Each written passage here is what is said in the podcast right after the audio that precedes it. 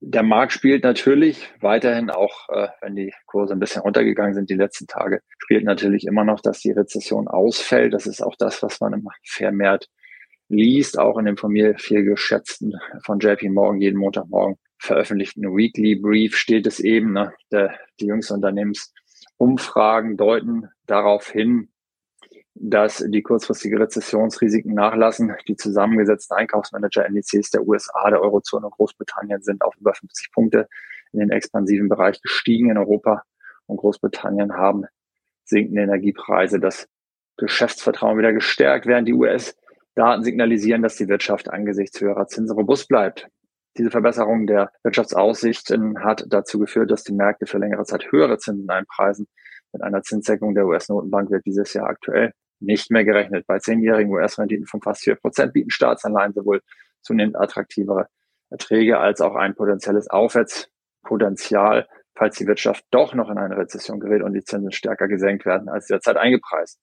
So, also das Thema der Woche und die Zusammenfassung von JP Morgan im Weekly Brief, was ich den Professionals unter uns, die das hier abonnieren können, auch nahelege zu tun und jeden Montag sich anzuschauen. Ähm, was mir wirklich immer auffällt, ist, wie gesagt, diese Schizophrenie der, der Indikatoren und der, der Nachrichtenlage, äh, die man immer wieder liest. Und dass auf der einen Seite die Börse positiv läuft, wenn man davon ausgeht, dass die Zinsen niedriger sind. Im Grunde genommen, weil die Inflation nachließe. Das macht irgendwie keinen Sinn, weil die Inflation lässt ja nur nach, wenn die Wirtschaft schwächer wird. Und wenn sie schwächer wird, dann wird es aber sich auch auf die Unternehmensergebnisse durchschlagen was für die Aktienkurse eigentlich schlechter sein sollte. Naja, ich habe immer noch dieses Spannungsfeld. Ich äh, verweise da oder ich sehe dieses Spannungsfeld und ähm, empfehle da eben nicht äh, dieses Notenbankenzentrische in der Betrachtung äh, ja, stark zu gewichten, sondern eher auf die Bereiche zu schauen, äh, die günstig bewertet sind, ähm, deren positive zukünftige Entwicklung durch absehbare Unternehmensgewinnsteigerung stark profitieren werden und ähm, wo die positive Entwicklung im Grunde genommen auch viel planbarer und kalkulierbarer ist als in den Bereichen, die äh, zinssensitiv sind und somit ähm, also übermäßig zinssensitiv sind und somit am Tropf der Notenbankpolitik hängen. Klar ist, dass mit einem Kursgewinnverhältnis von äh, knapp 18, 17,7 per Ende letzter Woche im Standard Poor's 500 natürlich keine Rezession mehr eingepreist ist.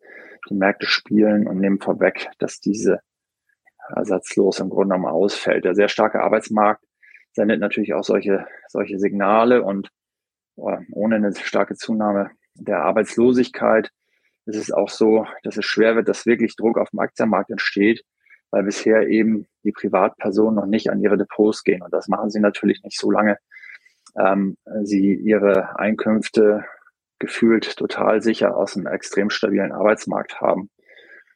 Naja, wir werden sehen, das als Impuls für heute. Ich verweise nochmal auf letzte Woche.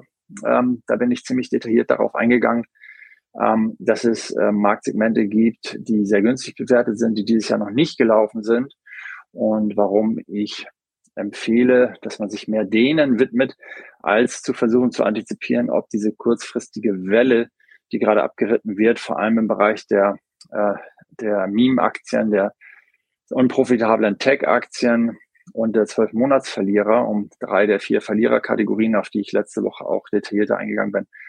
Diese Welle abzureiten, das kann man machen, ist aber eher was Spekulatives. Trader haben Riesenspaß. Ich kenne ein paar. Ich kenne deren Zahlen aktuell. Die haben eine Riesenfreude. Investoren, denke ich, äh, sollten die Gelegenheit nutzen, links und rechts des Weges Substanz einzukaufen mit teilweise sehr attraktiven Preisabschlägen und äh, sich äh, langfristig gute Investments ins Depot zu packen, die man vielleicht dann auch irgendwann, ähm, wenn, wenn dort auch die Kurse nachziehen, so nicht mehr wird bekommen können.